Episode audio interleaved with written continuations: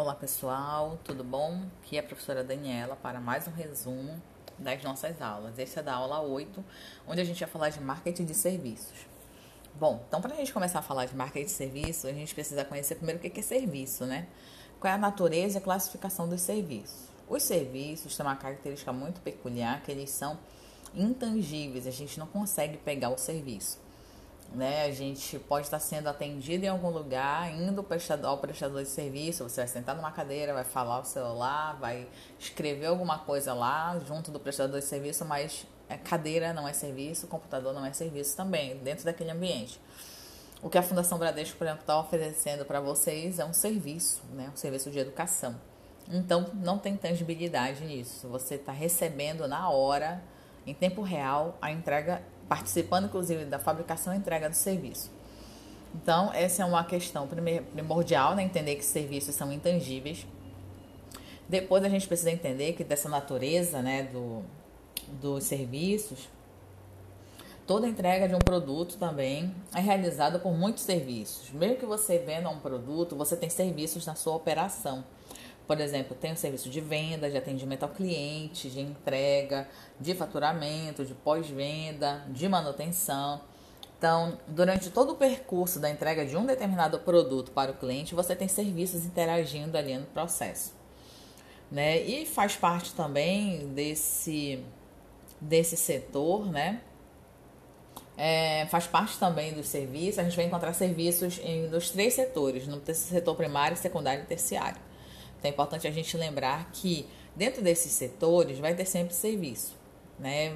Aqui, aqui, aquilo que a gente tinha comentado anteriormente, de que a entrega de um produto ele envolve serviço.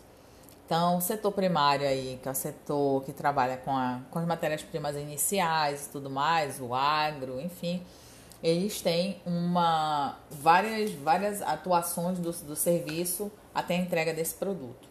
O setor industrial, que é o setor secundário, também vai ter serviço né, interagindo, serviço de logística, é, de por exemplo, câmeras de segurança, software, né, a manutenção do software que a empresa usa para administrar a fábrica e tudo mais.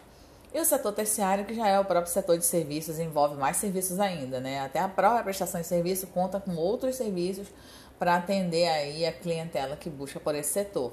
E aí a gente tem também as ONGs, né, as ONGs, organizações não governamentais que prestam algum tipo de serviço para a sociedade, ah, desde aquelas que trabalham é, fazendo a, a logística de, um de uma determinada entidade, ah, o, aquelas, aquelas entidades também que né, trabalham com é, animais para, para adoção e tudo mais. Então, é um tipo de setor que trabalha com serviço. Uh, nós temos também serviço, prestação de serviço no setor público, né? O setor público é um grande prestador de serviço. Ele presta serviços de saúde, educação, segurança pública. É, e aí cabe a nós, né, população, avaliar se essa prestação de serviço está acontecendo a contento ou não. É, a característica dos serviços, uma delas a gente já falou é, logo no início, é que eles são intangíveis.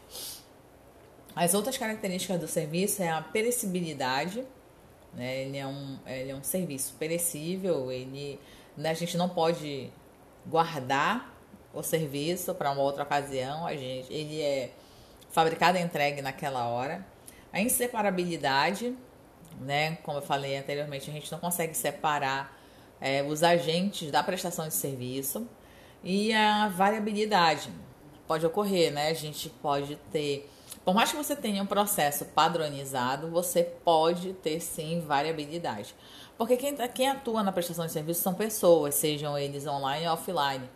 Então, a questão de variabilidade também tem a ver como você é atendido. De repente, você é sempre, sempre, é, sempre atendido de uma determinada forma. Um dia, aquela pessoa que te atende não está num dia tão bom, aconteceu alguma coisa e aquele atendimento caiu, né? Não foi tão legal. E aí a gente tem que entender que pode haver variações na forma de atender.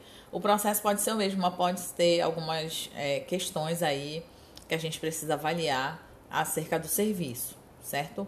Bom, basicamente é isso. A gente vai falar um pouco mais na, nas nossas aulas. Acompanhe o material de vocês, certo? Bons estudos, pessoal!